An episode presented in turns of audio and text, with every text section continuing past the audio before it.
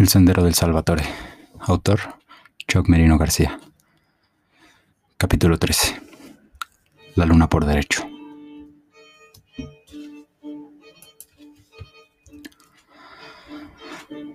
Historias muy antiguas que intentan explicarlo todo, de las que deben imaginarse siendo contadas de una persona a otra, con todo lo que les rodea como únicos instrumentos para dar sustancia a las ideas o la respuesta de una abuela a la curiosidad implacable que tienen los seres inocentes cuando quieren entender algo y no se conformarán con respuestas simples. Los jazmines y la luna, llamándonos a recordar que las historias retornan una y otra vez, y que los ecos que producen han constituido, con la mayor de las paciencias, los núcleos principales que componen todo lo que nos rodea, siendo cada historia nada más que la consecuencia del fenómeno y no el fenómeno en sí.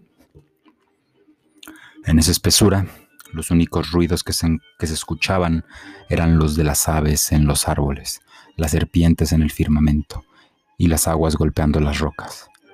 El cielo tocó la tierra con su punta de luz y creó las fundamentales estaciones diarias, dos energías que se siguen la una a la otra y se reconocen como parte de la esencia del todo, tan singulares como complementarias, ni opuestas ni excluyentes día y noche, por lo simple. Pero aquel andar era tan preciso que pronto se había condenado a terminar su ciclo y volver a empezar desde el vacío.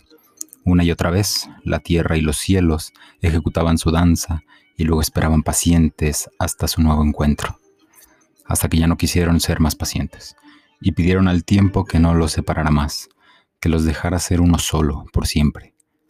Les dijo el tiempo entonces que lo que podían lo que pedían solo sería posible si juntos creaban una nueva y más profunda espesura, una que fuera solo suya, y que él con gusto se encargaría de contenerla. Tanto aves como serpientes trataron de prevenirles.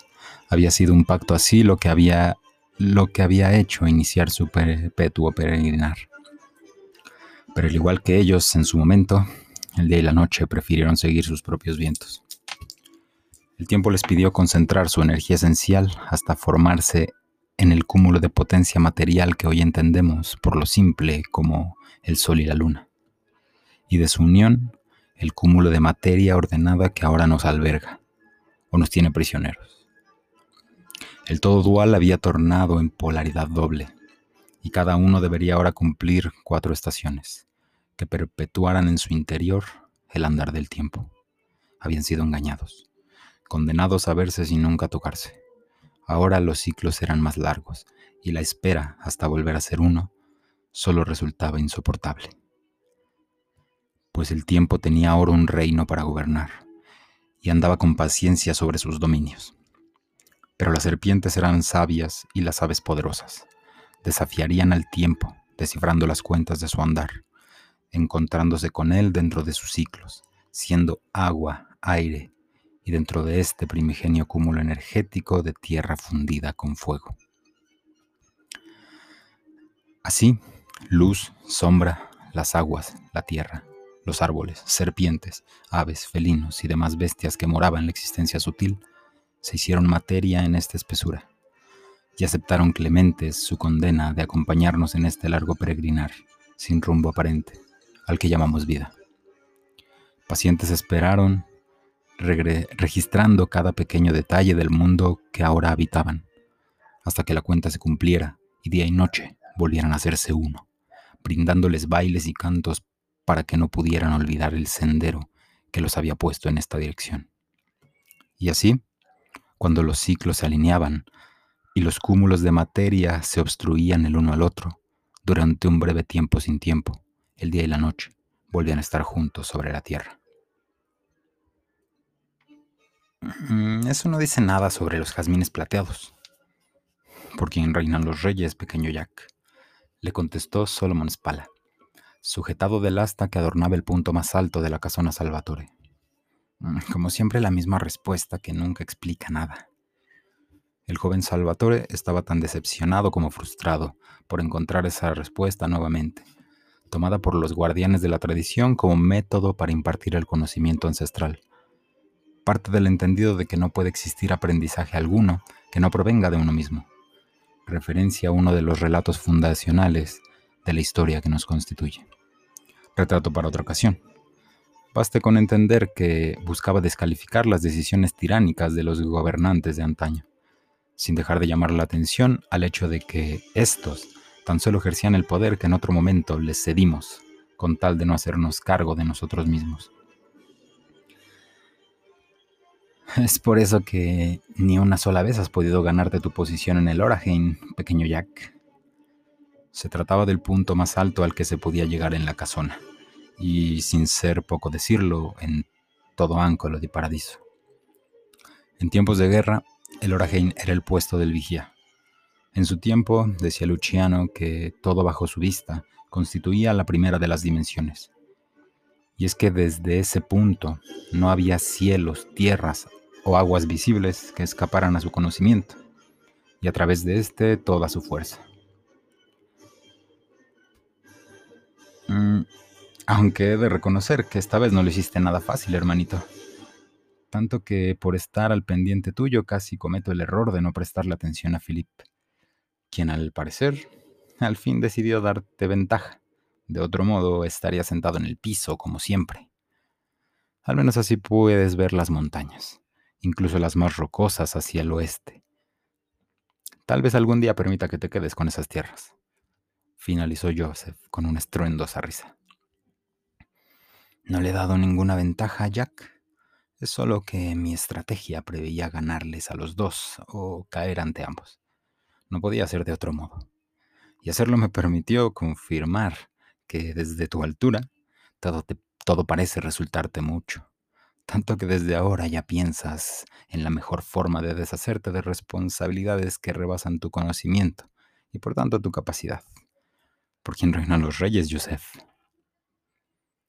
Son los tres fascinantes, interrumpió Solomon, dejando a Joseph con todas sus réplicas convertidas en simples balbuceos.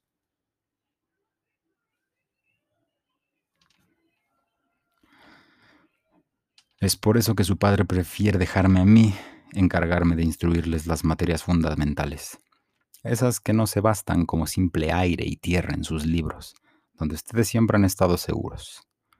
Un poco de agua los resuelve simplemente pantanosos. Por eso prefieren enseñanzas secas. Tomen a la dulce Sagi como ejemplo. No prefirió ella inundar con sus propias lágrimas aquel vacío que, a su juicio, resultaba de tanto permitirle al aire revolver la tierra hasta levantarla y nublarlo todo. Por suerte, había en su alrededor poderoso fuego de otro modo, todo había quedado bajo sus aguas purificadoras, como ya ha sido en otras espesuras. Ya que era aún demasiado pequeño, todo aquello le había resultado siempre tan solo una exageración de su inocencia y una arbitraria construcción de piezas que llenaran los huecos de su memoria. Joseph y Philip lo recordaban de una manera muy distinta. Se trataba de, de un muy importante evento en la familia Salvatore que entonces comprendía tan solo a Clemente y a sus hijos. Un día como cualquiera, dentro de todos los que ya parecían ser el mismo. Un atardecer soleado en la cubierta de la embarcación principal, cuando parecía, parecían haberse alejado demasiado, pasando todas las aguas conocidas por los maestri. Según los cálculos de Clemente, allá donde nunca llegó ni Luciano ni Lorenz, y del que solo daban cuenta la tradición oral en los cuentos que Fabrizio contaba a su luna, cuando la marea le impedía conciliar el sueño. Que las aguas parecían cambiar de dirección, que seguro ni ellas se atreven a ir más allá, se quejaban los hombres del barco. Que tan solo era el calor que ya los hacía tener visiones, se decía Clemente, con tal de no reconocer que era tiempo de volver a tierra. Sagrario tendría entonces unos tres años, lo que no le resultaba un impedimento para asombrar a cualquiera que la conociera. Antes que se, que se le instruyera, ella ya tomaba todos los libros que se encontraba, y los miraba y los hojeaba como si pudiera entenderlos. Nadie pensaba que así fuera, pero después de ese día nada que tuviera que ver con la pequeña Salvatore volvió a sorprender a nadie. ¿Acaso lo recuerdan? les preguntó Salomón, sabiendo perfectamente que sus recuerdos no podían ser como los de él mismo. Vistazos fugaces que contradecían toda lógica de sus sentidos primitivos.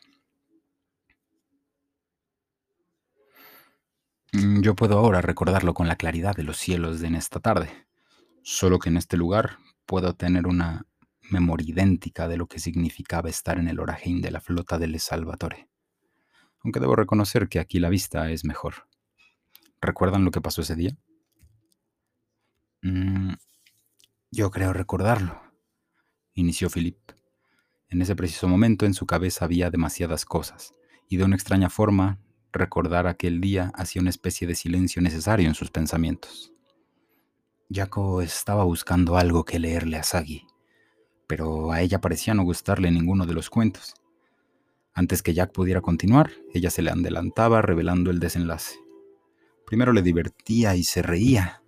Yo empecé a tratar de inventar historias que no hubiera leído en ningún lugar. Sin embargo, ella seguía siempre un paso adelante de mí y ya no se divertía. Tan pronto tu expresión se llenó de frustración y sus ojos de lágrimas. Si mal no recuerdo, fue entonces que papá fue corriendo a su camarote. Volvió enseguida con un libro en una tela gruesa. Joseph logró verlo hasta ese momento. Escuardo fugaz. De cualquier forma, recordando el pacto que acababa de celebrar con sus hermanos, buscó pasar el, buscó pasar el tema por alto, lo más rápido que pudo, aunque ya no había forma de alejarse tanto del asunto. El libro que regalaría Jack en su siguiente cumpleaños y que después diría que había sido la causa para su empresa en las tierras más bajas del continente, los jazmines plateados. ¿Y recuerdan cuál era la importancia de ese libro?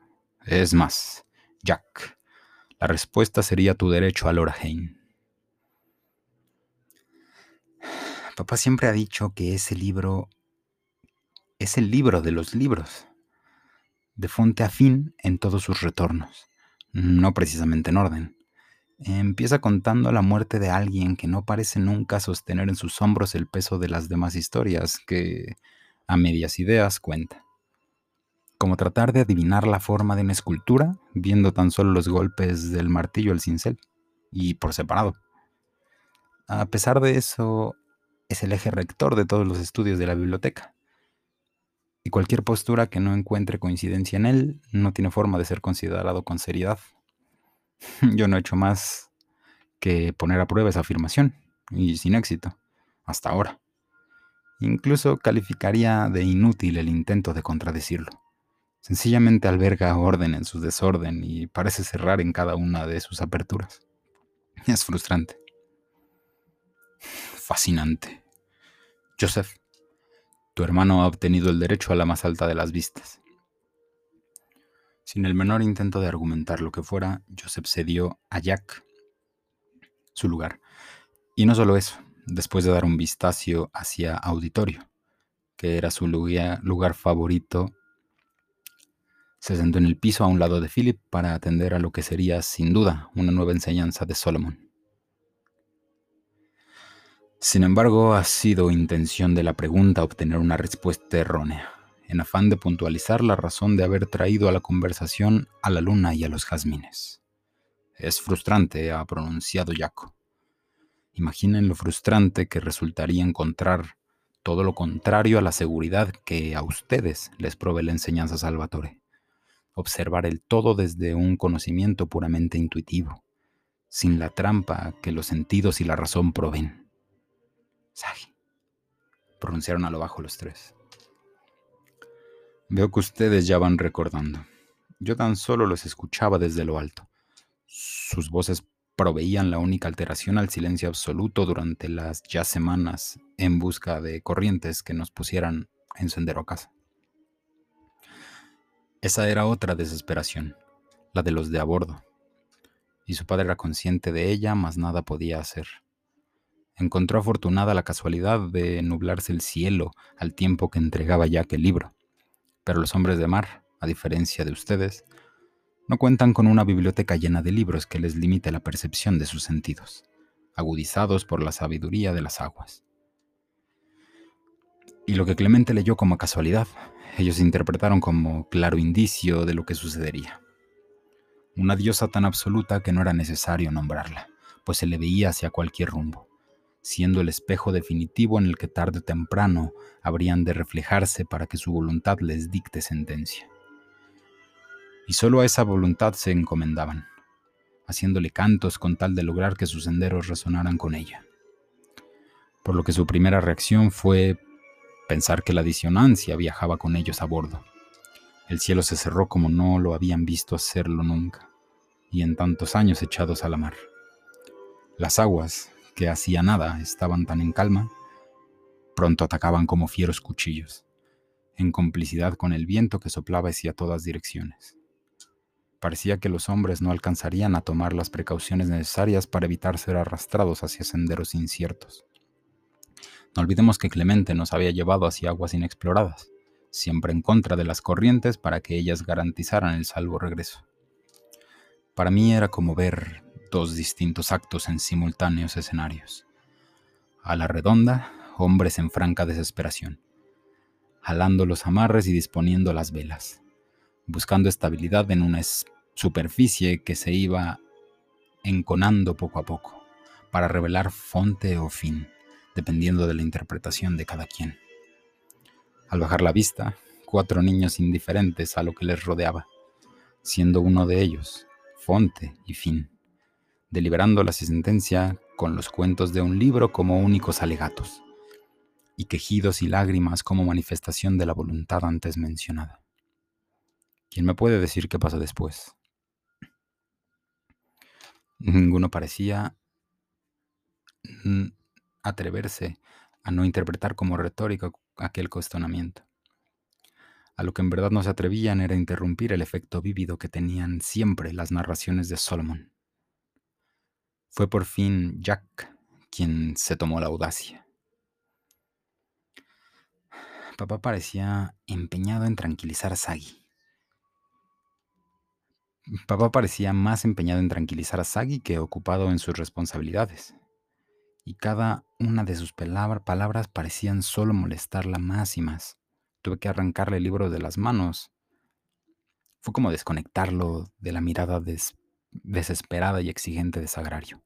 Sus ojos parecían dos esferas llenas únicamente de humo. Abrí el libro en cualquier página, como si esto no hubiera ya demostrado su ineficiencia.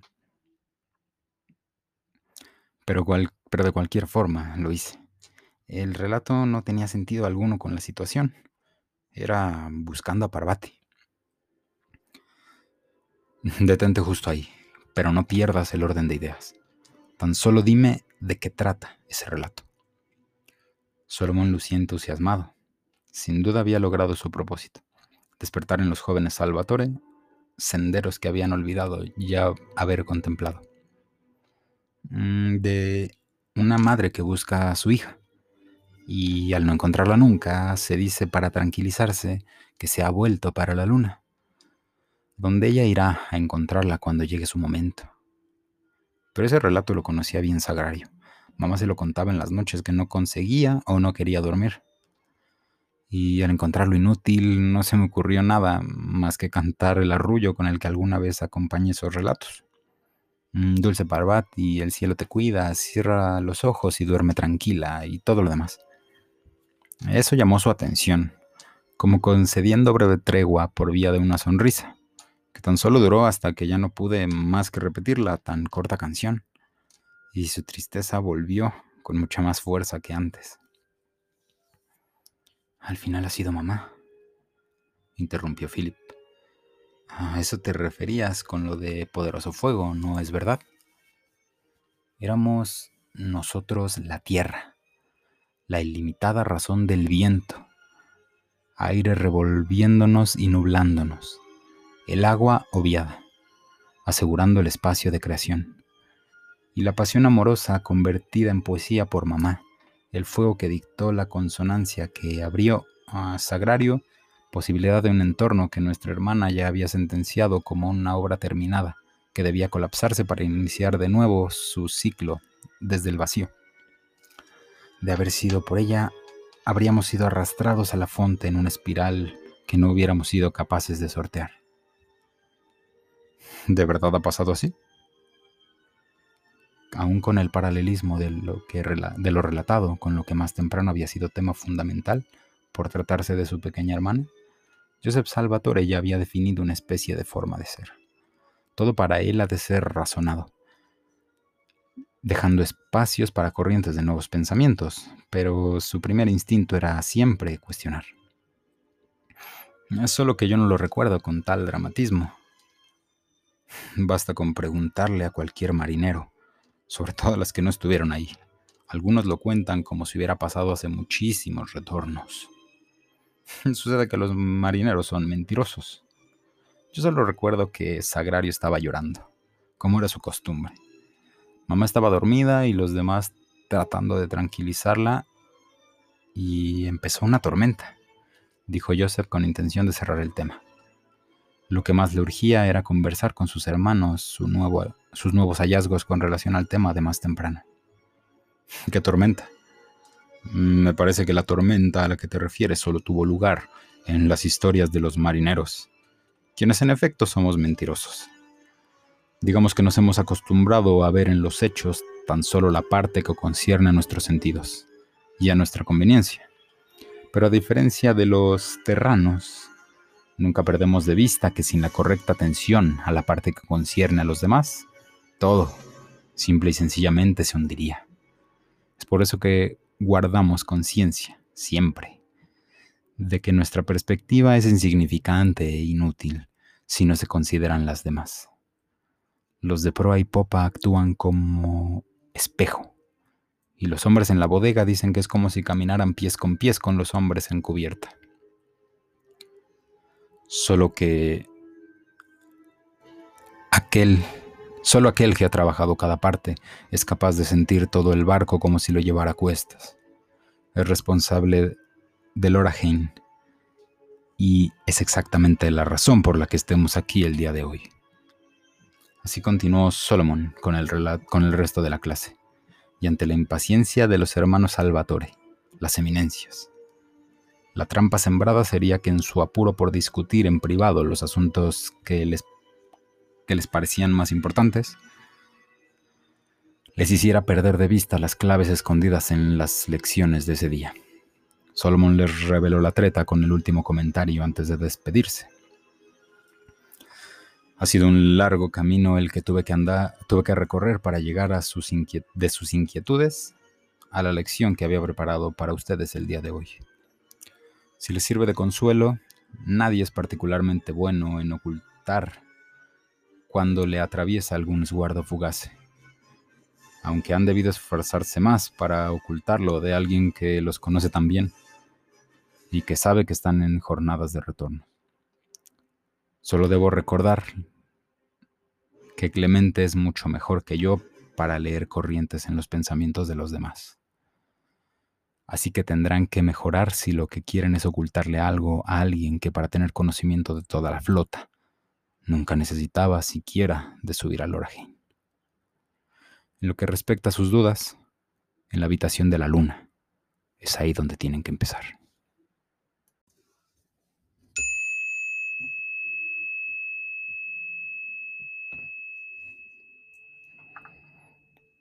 Sabía que te encontraría aquí. ¿Y cómo sabes que no he estado aquí desde que llegaste hace tres días? Viendo todo lo que haces, aunque andes con tientas como cuando niños. Debí llegar y buscar refugio. Pasaste un día en los muelles investigando la fecha de regreso de Jack. Luego toda la mañana y la tarde, de esquina a esquina por todo San Clemente como si con unas cuantas horas fueras a entender sin esfuerzo todo el movimiento del pueblo. Luego viste a Philip y al final entraste al bosque. Más bien me has hecho subir hasta aquí. Sabía que no se te ocurriría visitarme en mi habitación. Pensé venir aquí hace horas, pero supe que tendrías mucho que contemplar. Al llegar te vi aún recostado en el césped en la fonte. Así que has venido aquí día tras día con tal de ver lo que hago. no ha hecho falta. el Oraheim para entender tus movimientos. Todo me lo ha dicho Augustus, y a él se lo ha dicho el viento. Debes cuidar no hacer tantas corrientes. De otra forma, tus intentos porque nadie te descubra serán inútiles. ¿Augustus? ¿Te refieres al sofá en tu habitación? ¿No estás grande ya para esos juegos, Sagi? No es ningún juego, querido Joseph. Es tan solo que, a pesar de todas las lecciones de los años, jamás me permití que mi conciencia mente tomara todas las decisiones. Tú, hasta ahora, tan solo te has permitido tus sentidos primarios. Las cosas son o no son, te repites. Donde tú ves tan solo un sofá, yo veo voluntad. Y según tú, ¿cómo es que hago para no permitirme verlo? ¿De qué voluntad podrías hablar? Mm, yo en Augustus puedo ver todas sus espesuras, la danza de energía que ha seguido por tantos y tantos retornos, tomando para sí un poco de todo lo que le rodea, haciéndose eso y al tiempo constituyendo eso que lo rodea, inundando y dejándose inundar. Ha sido nada más que voluntad suya llegar al lugar donde está ahora. Se ha permitido cambiar tanto. Es otra su cubierta, son nuevos sus hilos. Aún así, los hace vibrar como siempre. Y es así como logro escucharlo, prestando atención a esas vibraciones, no negándome a ellas por orgullos materiales. En ocasiones, si me lo propongo, lo escucho recitarle poemas a su inseparable querer quien en ocasiones me acompaña y acaricia mi rostro y susurra vacíos en mi oído. ¿Su querer? No te referirás a... No quisiera trabarme a llamarle un simple almohadón, pero... ¿Eres tan elemental, hermanito? ¿Preferirías escuchar todo lo contrario? Que te contara que yo misma lo aprisioné en esa existencia material, que tan solo iba de paso yo le he engañado, que le conté un secreto con tal de conocer uno suyo. Y al final no pudo ya irse.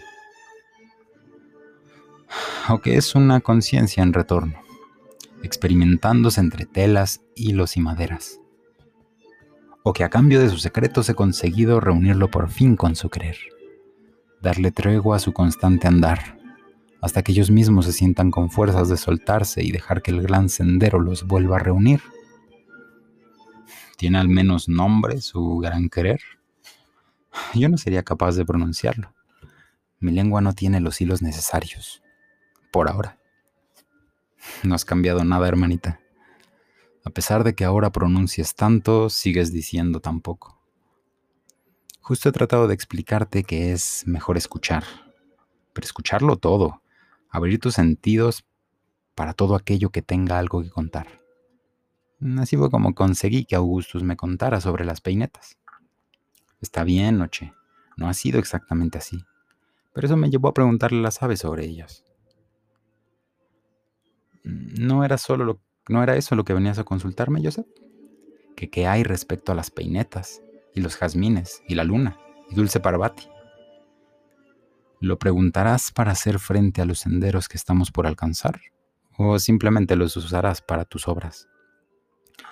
Supongo que siempre supiste dónde encontrar la fuente, pero ahora no sabes si quieres fin o fictitius. Descuida, te diré lo que quieres saber, y más. Lo que buscas lo tiene Philip, solo que no lo recuerda con claridad. Deberá soplar todo ese humo del que su rencor lo ha rodeado. Al final será decisión tuya, tu actuar y la voluntad de reconocer que soy yo contra quien juegan. Jack ha preferido pensar que ha sido voluntad suya irte a visitar tomar, tomando el sendero más largo. Oh, ya veo que es por alguien que no logras decidirte. Me agradará conocerla. Llegaremos a ser muy unidas. Pero eso no será pronto. Ni sabrá que es por ti que nuestros senderos se verán unidos. Y tú ya no estarás para verlo. Vamos. Es en la habitación de la luna por donde hay que empezar.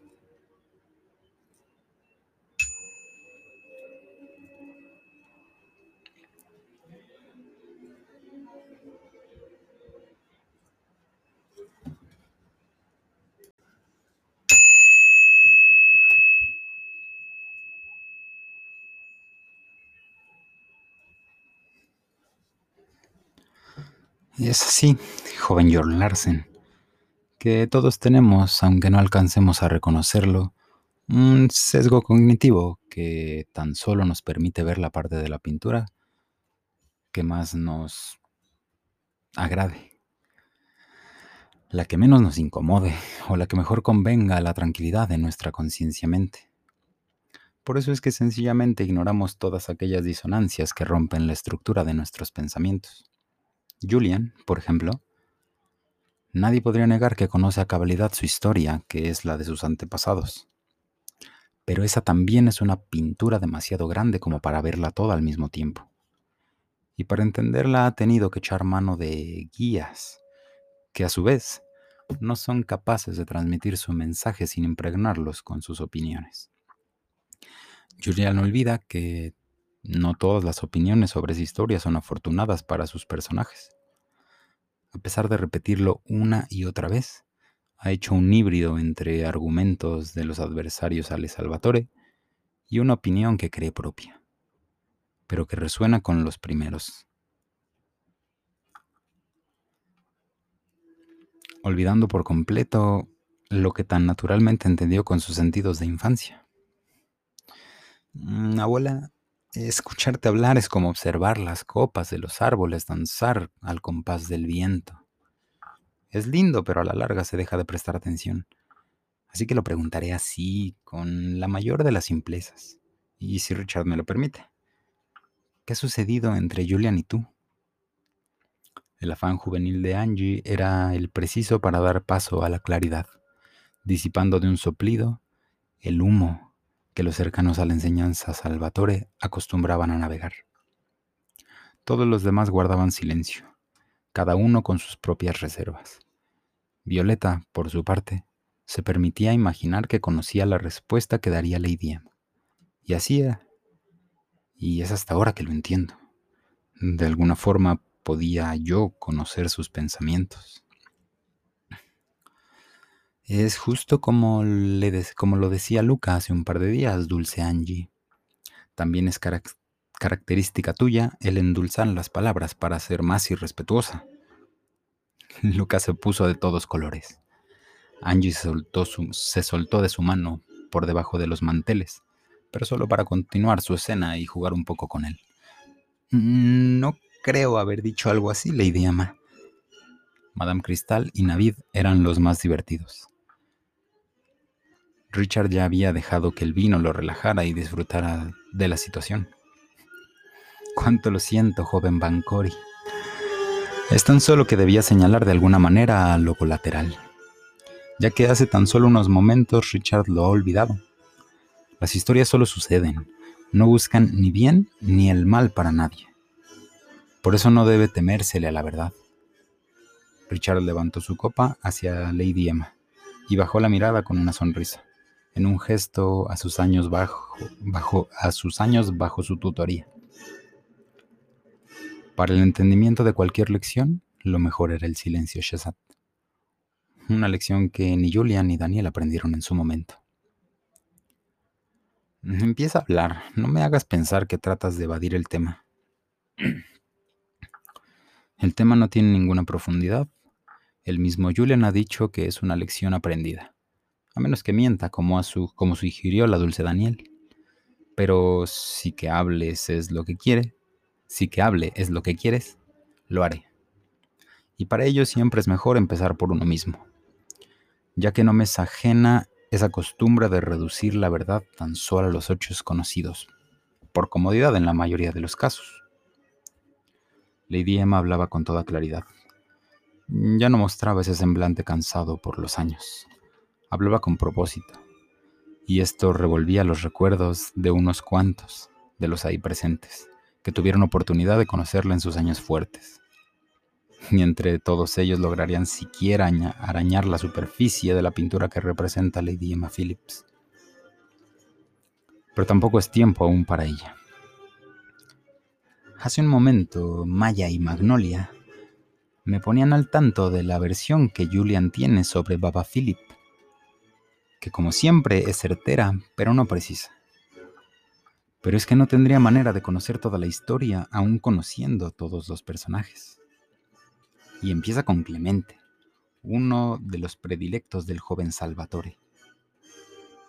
Pero seguro pasó por alto el evento, a pesar de haberlo leído una y otra vez.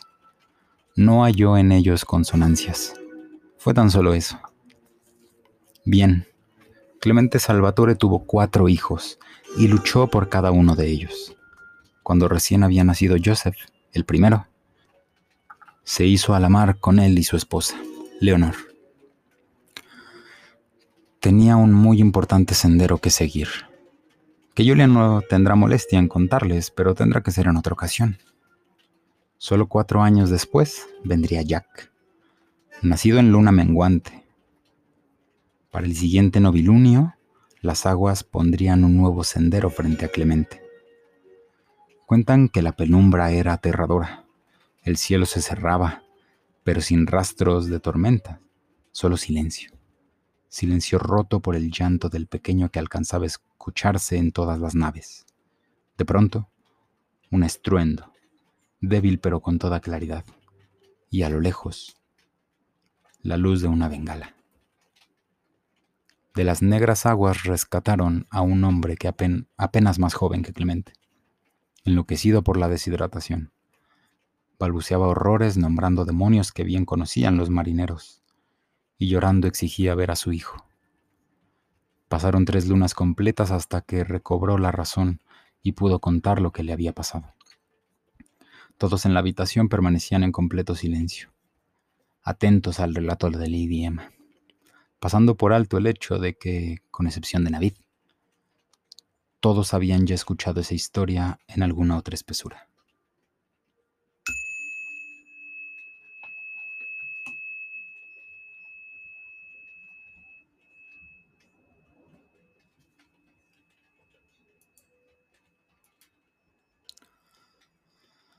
Entenderás que rescatar del océano un extraño abandonado en un bote y encadenado de pies y manos levante algunas suspicacias entre la tripulación sobre todo por las cosas que decías en tus delirios. El muchacho miraba fijamente como si tratara de decir algo, pero su lengua no lograra hacer circular la suficiente sangre para pronunciar palabra alguna. Sus ojos decían lo suficiente. Mi nombre es Clemente Salvatore, Juan comandante de la heroica flota, Sendero di Salvatore. Mi familia es gente de mar desde sus más profundas raíces, y tú, mi amigo, pronunciabas demonios muy antiguos y peligrosos. Y unos tantos que, si bien los profundos estudios ya han negado, su nombre sigue estremeciendo a los menos adiestrados en ciertas conciencias o tradiciones. En mí no es más que intriga, pero ciertamente habrá algunos que se sientan más tranquilos si llevo para ellos una buena explicación sobre tu persona.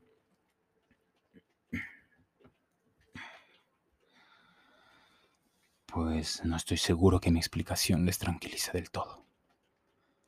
Esos y muchos otros demonios me ha puesto en la espalda ese maldito. Pero es tonto al pensar que me quedaré así de tranquilo. No descansaré hasta acabar con el último rastro de su existencia en este mundo. Con calma, mi amigo mío. Acabas de recuperarte y no debes hacer demasiado esfuerzo. Empieza por decirme tu nombre mi nombre es Solomon Spala.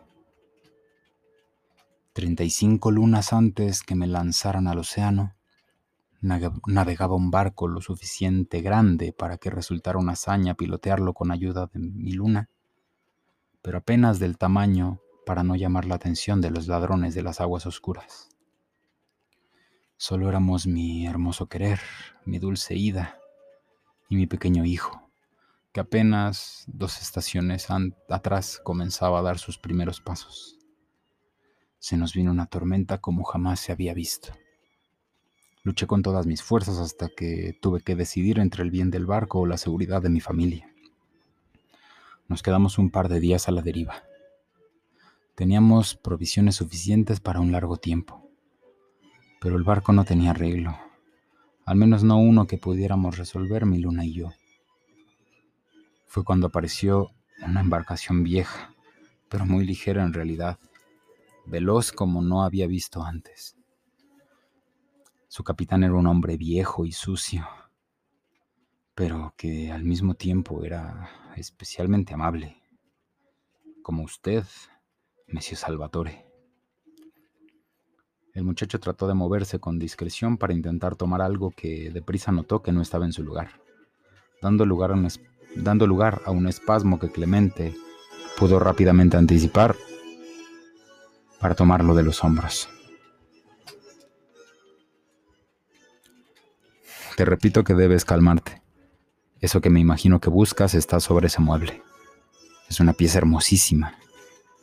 Me atrevo a inferir que su antigüedad le confiere al tiempo una fascinante historia. Es el báculo roto de Andrea Gianlucano, el rey sabio, el rey justo.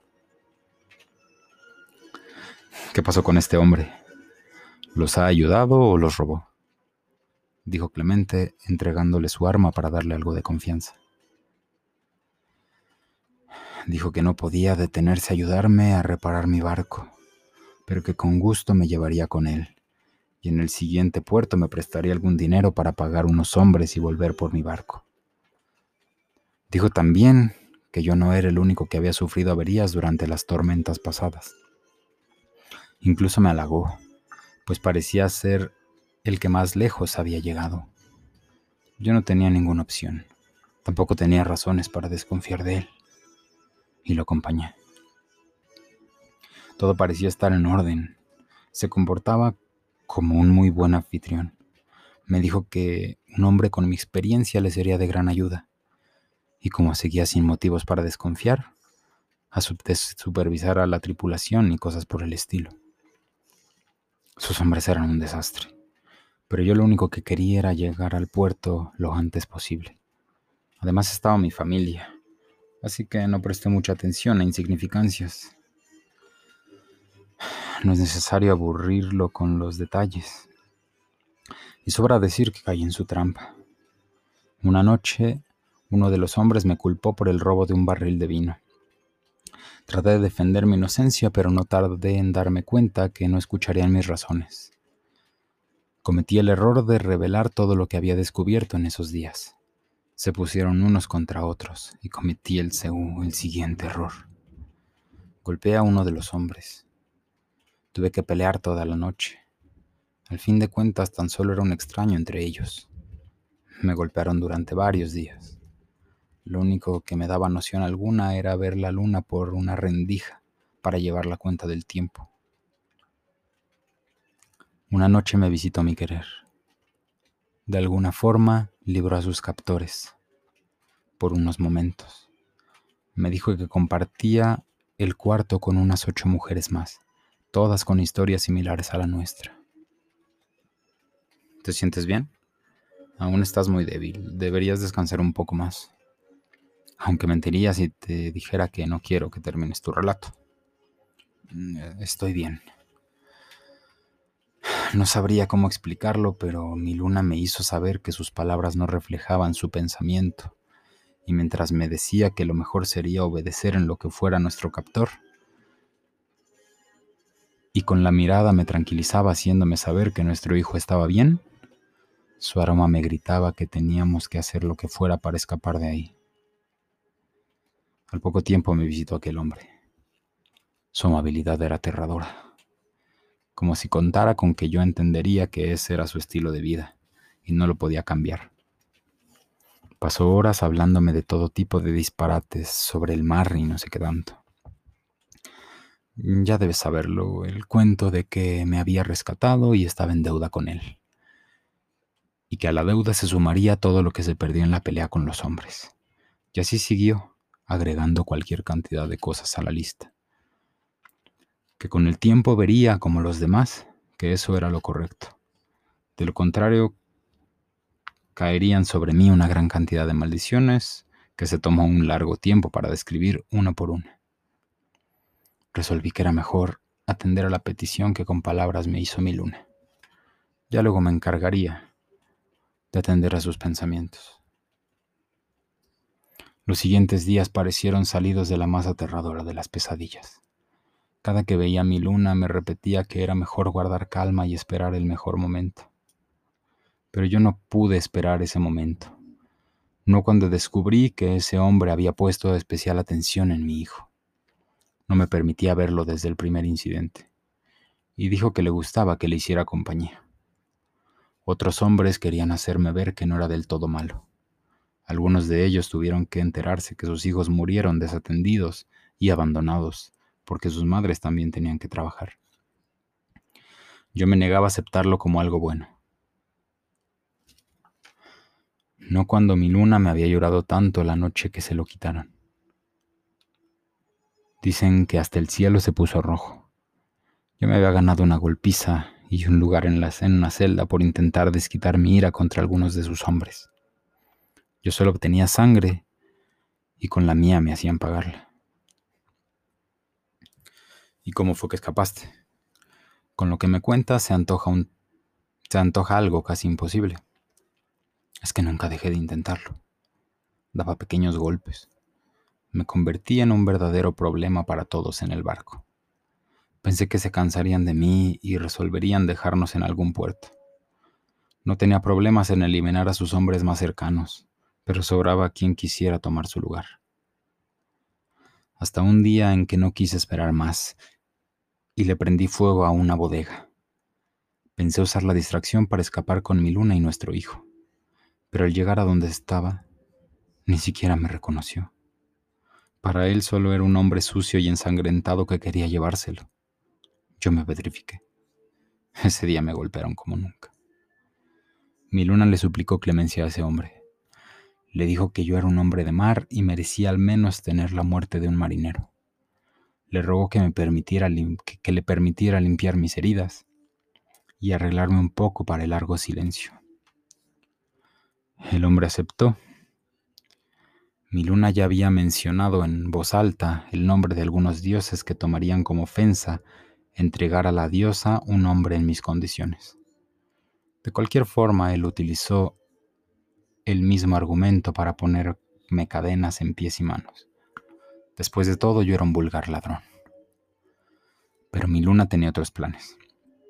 Apenas me limpió, me hizo un amarre con los ropajes. Eso me permitiría mantenerme en pie, al menos para caminar con su ayuda. Nos escabullimos hasta llegar a los botes. Una vez ahí le dije que esperaría por ella mientras traía a nuestro hijo. Al parecer yo tampoco había entendido sus planes. Entiendo que me dio un fuerte golpe. Desperté a la mitad del océano, cerca de la puesta de sol.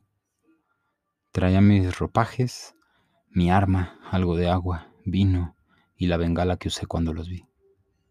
¿Quieres saber algo? Hacía varias noches que creía que ya estaba muerto. Ya no tenía fuerza para hablar. Mi garganta estaba seca y mi mente confundida. Solo me quedaba el silencio. Ese silencio tan ruidoso del océano, del océano. Pensé que ese era el largo silencio al que mi luna se refería.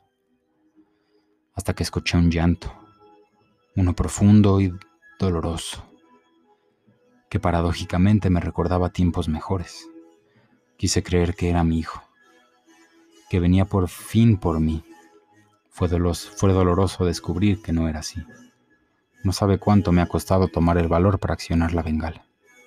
Pero en fin, tuve la oportunidad de no hacerlo y decidí no tomar ese sendero.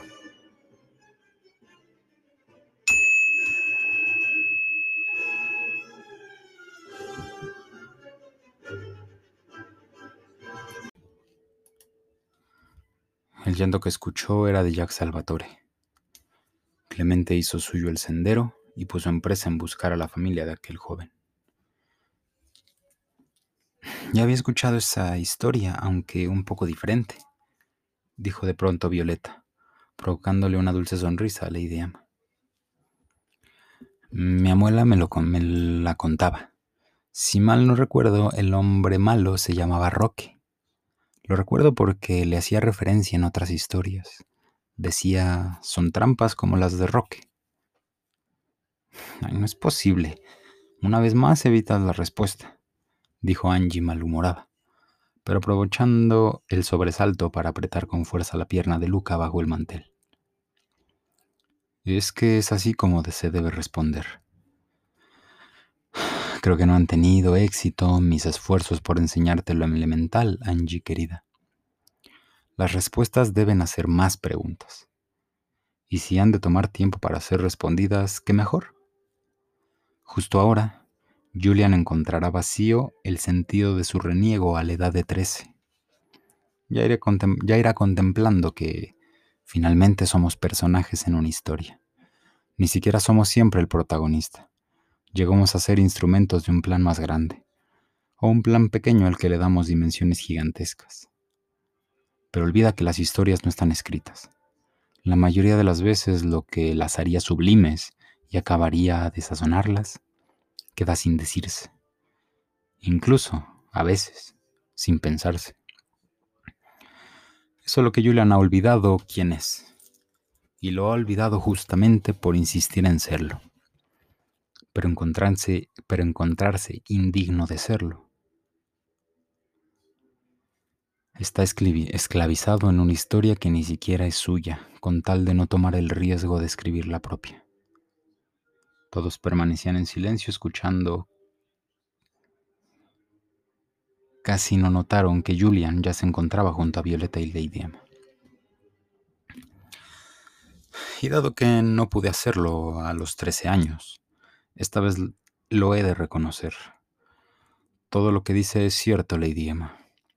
En aquel entonces no comprendí cuál era el verdadero, cuál era la verdadera prueba. Pero deberé entenderme. No todos los días están en juego todos los derechos de un Salvatore. Bien sabe que no era la única presión sobre mí.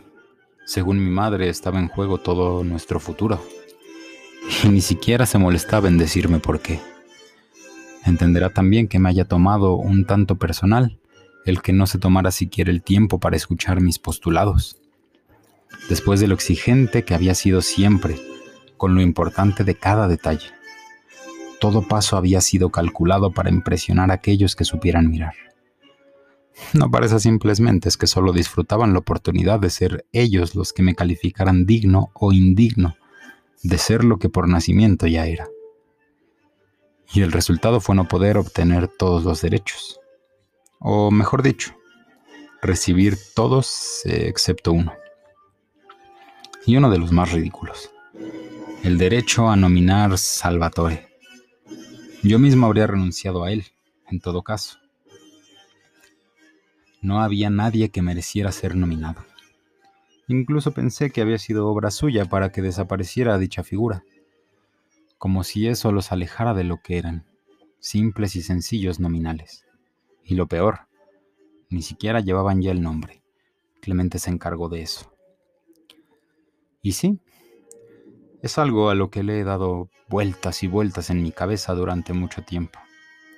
Pero el conocimiento es uno, y no hay lección que no llegue a ser aprendida aunque me es mucho más conveniente admitirlo ahora, ya que no requiere el reconocerlo como lección suya, Lady Emma, sino de mi querida Violeta.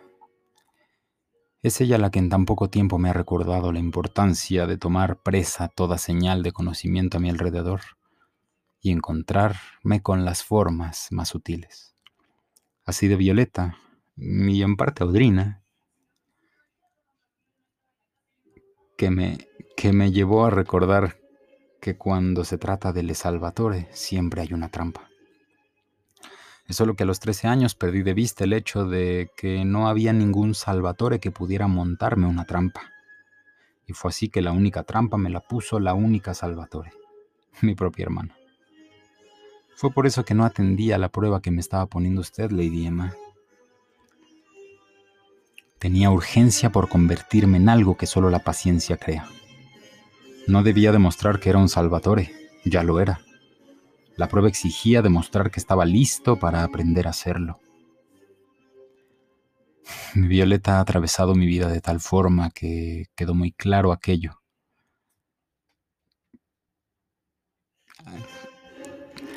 Aquello que soy y aquello que he pretendido ser. Por ella y en ella me permito aprender todo lo que haya que aprender. Per di Salvatore, dijo con ternura Lady Emma, y todos lo repitieron sin siquiera notarlo o entender por lo por qué lo repetían. Y descuida, querido. Pude notarlo sin espacio a duda desde el momento en que te vi en mi casa, a donde habías jurado no venir nunca más, si mal no recuerdo. Todos rieron finalmente. Aunque debo decirte que sí es de mí de quien habrás de recibir una nueva conciencia, y requerirá que aprendas de una vez por todas que la primera lección es el silencio. Es ahí donde está el conocimiento. Espero sirva también para Angie. ¿Yo qué, abuela? Solo quería entender toda la conversación, y era como si se me ocultaran elementos. Es justo porque en otro momento decidiste desatender el sendero que te dejó tu padre. Con todo el derecho, si me lo permites. No hay por qué querer seguir senderos impuestos. Pero tu curiosidad sigue poniéndotelos en el camino. ¿De qué hablas? Tu abuela ha dicho que las respuestas deben hacer más preguntas, se apresuró a decir Naib, como un reflejo al hacerse consciente de llevar largo tiempo sin participar en la conversación. Y si no hubieras estado solo al pendiente de la respuesta que buscabas, habrías notado que a cada respuesta que ha dado debe hacérsele otra pregunta. Empezando porque la historia que, narra, que ha narrado no tiene mucho que ver con nada rieron un poco y aprovecharon para levantar sus copas. Nada mal, joven John Larsen. Lo ha comprendido deprisa. La historia que conté es solo el inicio del principal objetivo de estudio de mi nieto, el padre de Angie. Y solo porque consiguió un elemento adicional, que además ya había compartido con Angie. Que el nombre del hijo del joven era Philip dijo Lady Emma sin dejar de notar que Violeta lo pronunció también a lo bajo. ¿Y qué pasó con Solomon? ¿Rescataron a Filipe y a la luna? ¿Por qué Clemente lo ungió con su nombre y no con el de su padre? Navid estaba entusiasmado. En gran parte su esencia era siempre encontrar escenas y obras frente de sí. En su mente iba tejiendo una historia que ya se le, había que ya se le iba ocurriendo. Como montando... Ah, que ya se le iba ocurriendo cómo montar para la siguiente temporada. La respuesta de lo que pasó con Solomon abre más preguntas de las que podríamos pensar en este momento. Y eso es una respuesta en sí. ¿Por qué Clemente ungió a Baba Philip con su propio nombre, es justamente el sendero que le dejó a Angie su padre, solo que ha decidido no hacerlo. ¿Y cómo podría saberlo yo? En primer lugar, fui yo quien, quien lo preguntó. Eso mismo te obliga a encontrarle una respuesta. Pero no has atendido a las oportunidades. Si no me equivoco, pasaste unas cuantas horas con Violeta en la biblioteca del Salvatore. ¿No se te ocurrió indagar por ahí? Eso ha sido culpa mía, Lady Emma. Angie y yo estábamos bastante entretenidas con lo que nos trajo aquí en primer lugar. Y quisiera tomar el riesgo de contestar a una de las preguntas de Navid. Noté que no pasó por alto hace un rato, que hace un rato Daniel me llamó Spala. sí, del mismo modo que Solomon. Sucede que en Aurora hay solo un colegio que es al mismo tiempo el orfanato.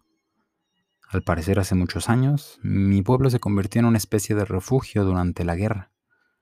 Por lo tanto, había muchos niños sin familia. Y la gente del pueblo se comprometió a ver por ellos. Ese fue el caso de mi madre, ese fue el caso de la madre de mi madre. Al crecer y salir del orfanato, se les ayudaba a encontrar dónde vivir y se les otorgaban propiedades y se les daba el nombre de Spala, como reconocimiento. Al menos fue así en algún tiempo. Es por eso que mi padre y mi madre llevaban el mismo apellido, pero siempre se aseguraron de que se les conociera simplemente por sus nombres, Jacqueline y Santiago. Mm, tal vez es por algo similar que Baba Philip prefirió ser ungido por su propio nombre, ¿no es así? Se apresura a decir Angie. Buen intento, Angie. Pero en esta ocasión las cosas son un tanto más complicadas. Lady Emma se le veía muy entretenida. De vez en cuando comía alguna galleta o intercalaba sorbos de té y vino. Ella estaba muy acostumbrada a charlas de este tipo. Esa era la manera en que prefería dar sus lecciones. Y Violeta, al igual que Julian, eres precisa pero no certera. Y no tienes la culpa.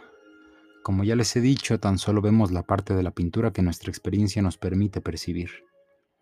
Lo que dice sugiere que es tan solo una coincidencia en los nombres, pero muchos dirían que es más que eso es solo que no contemplan el paso del tiempo y el cambio de las cosas.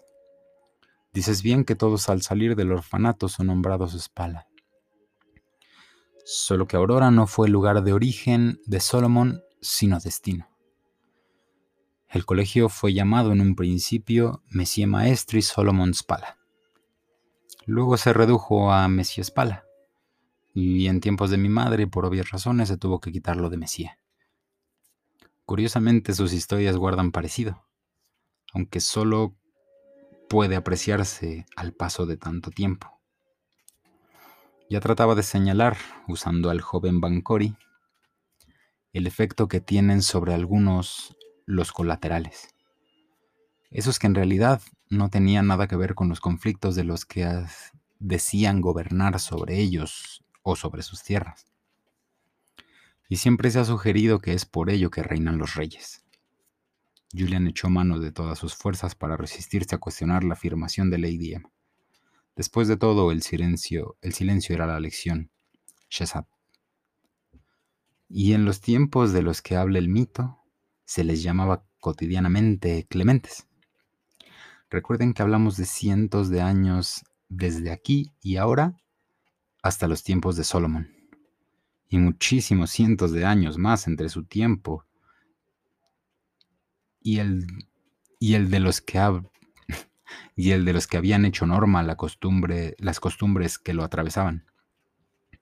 Es solo que ambas enseñanzas estaban para los cercanos a los al Salvatore, a la corta distancia entre un libro y otro. El verdadero apellido de Solomon era San Clemente y por una situación parecida a la que ya ha contado Violeta sobre los Spala en Aurora. El que llevara ese nombre solo podía deberse a que provenía de algún lugar que hubiera sido controlado por Luciano Salvatore. A pesar de ello, ni él ni nadie que conociera había oído acerca de Le Salvatore, y el mito que regía le parecía una historia a medias.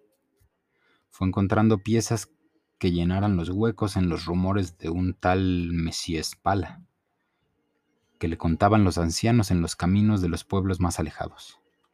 Fue por conocer su historia que se hizo con su sendero y decidió honrarlo usando su nombre. En gran medida, el problema con Roque fue que la luna de Solomon tuvo que revelar, para salvar la vida de su hijo, que eran San Clemente, y en lo que a él respectaba eran esclavos sin derechos a tierra, sin derecho a tierras ni propiedades, y eso incluía embarcaciones. Roque afirmaba que tan solo estaba haciendo lo correcto. Era un pensamiento muy común en esos tiempos. La distorsión de la noble idea de que el hombre con fortuna, fuerza o ventajas tenía que ver por los clementes. Y en ese afán los convirtieron en simples propiedades. Fue por Solomon que Clemente pudo ver las sombras que las alas protectoras de Luciano Salvatore habían germinado en la gente más allá de las comodidades de Ancolo di Paradiso. Y bueno, esto sucedió cientos de años antes de que, mientras tantos otros seguían el sendero de Mesía, en nombre del Mesía que conocieron mi madre y la madre de Liriet, es decir, la abuela de Violeta. Su padre, su, padre, Santiago, y su madre, Jacqueline, prefirieran hacerse el suyo, hacer suyo el sendero de Mesía Solomon Spala y llevar con orgullo el nombre con el cual habían sido ungidos de todos modos. Uno vive en la realidad de la historia que ha elegido creer. Muchos, en tiempos difíciles, elegían creer que eran retornos de conciencias creadoras de otros tiempos. Y esas elecciones pagan altos costos. Y aquí surge una nueva disonancia cognitiva, mi querido Julian. Y es que su soberbia infinita, disfrazada por rigor, por la exactitud, la exactitud, Richard no pudo evitar una risa un tanto nasal, y nuevamente alzó su copa en señal de respeto a Lady Emma le impidió comprender que cuando se cuentan esas historias, por lo regular los niños podrán recordar mucho más fácil el nombre de Roque, y no todos lo conocerán como Monsieur Dulio Roche, y que él mismo, por comodidad, redujo a simplemente Dulio, nombre que solo recordaba como el hombre con el que Clemente Salvatore había negociado. Y el estudio minucioso de esas negociaciones por parte de Julian dio paso a cosas muy importantes para muchos en San Clemente. Sin ir más lejos, es gracias a que el joven es gracias a eso que el joven Bancori puede tener su cafetería y tomar decisiones sobre ella. El que se pueda montar cualquier obra en el teatro sin la revisión del Consejo de San Clemente se lo debemos más bien a Fausto Salvatore. Pero sin la intervención de Julian no sé si seguiría siendo así. Lo que queda para considerar es si ese respeto que Julian le guarda a Dulio Roque por servirle de modelo en ciertos aspectos, deberá descartarse al ser consciente de que se trata de la misma persona a quien en otros relatos conoció como el adversario, a quien le ha dado cientos de rostros. Sucede que Julian conocía perfectamente dos historias sin saber que eran una sola. Y naturalmente, eso le impidió comprender que fue a ese hombre al que Clemente convenció de que le entregara a un niño, haciéndole creer que se trataba de una vieja costumbre el obtener un sirviente tras cerrar un buen trato, y que ungió proteger a ese niño como su cuarto hijo, Philip. La habitación quedó en silencio por unos instantes. Luego, Julian sintió que, sintió que era adecuado hablar. En otro tiempo daría respuesta ahora mismo, Lady Emma. Pero como ya ha dicho, es justo lo que queda para considerar. Además, mencionó una de las características de la enseñanza Salvatore, la del retorno. Dicho de otro modo, las lecciones vuelven una y otra vez, con tal de experimentar todas sus posibilidades. Tan ingenuo pensar que serán siempre iguales como considerar sus retornos anteriores. Ah, como no considerar sus retornos anteriores. ¿Ya puedes verlo, Navid? Julian se dirigió de nuevo a todos. Creyó que la plática se había tornado demasiado seria, pero enseguida notó que seguían atentos. Las respuestas siempre llevan a más preguntas. Y eso que era Violeta la que venía por ellas. Todos rieron. Mm, de cualquier forma, respondió Navid, poniéndose de pie solo para mostrarle a Richard, para molestar a Richard, quien ya prefería no levantarse, y para ello seguía pidiendo a Luca que le sirviera más vino. Lo que más me aterró de todo lo que contaron fue eso de que en otros tiempos el consejo revisaba y decidía si una obra se montaba o no. Otro ejemplo de algo que empezó como bueno y no han dejado de convertir en algo malo dijo de pronto Magnolia Phillips, como saliendo de un silencio autoimpuesto. Antes que se fundara el consejo, las decisiones importantes se tomaban en el teatro. Incluso los asuntos se exponían en el escenario y se, se privilegiaba el estilo y las formas. Se escucha como mi sueño de toda la vida, dijo Navid. Lo era, una verdadera utopía. Luego esas formas les resultaron anticuadas a algunos y exigieron su derecho a exponer los asuntos en sus propios términos.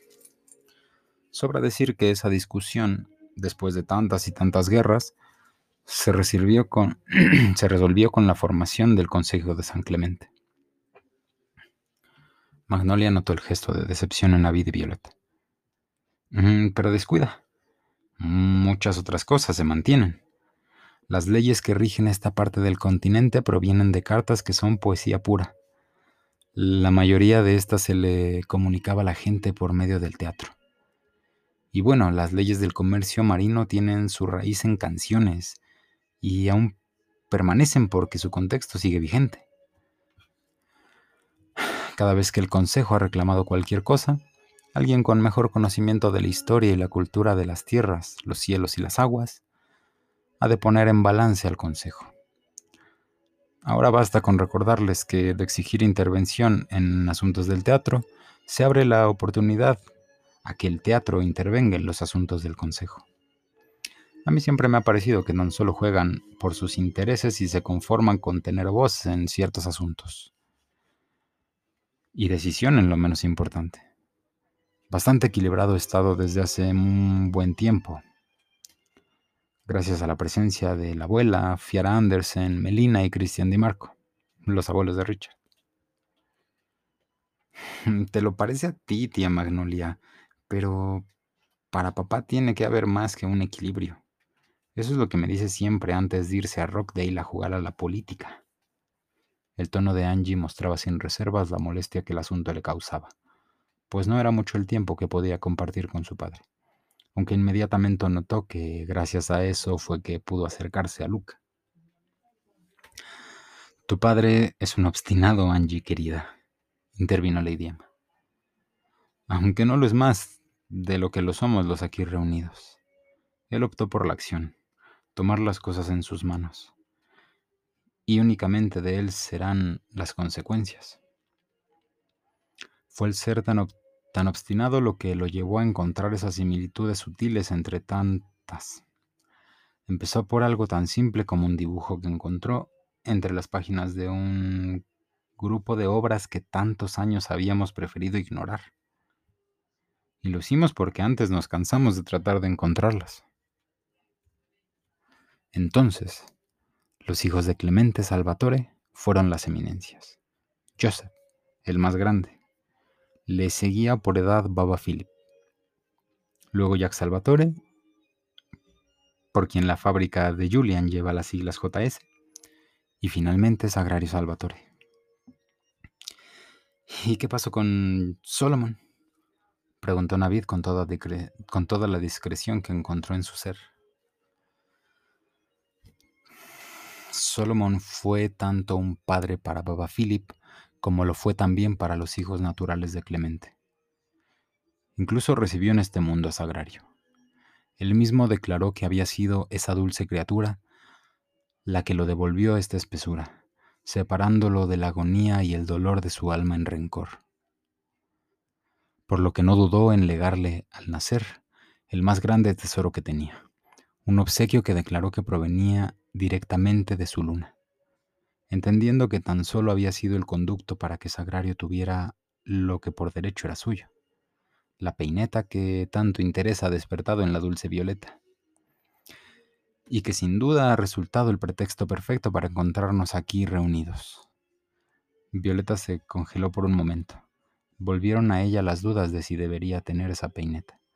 Lady Emma la, la tranquilizó con una cálida sonrisa.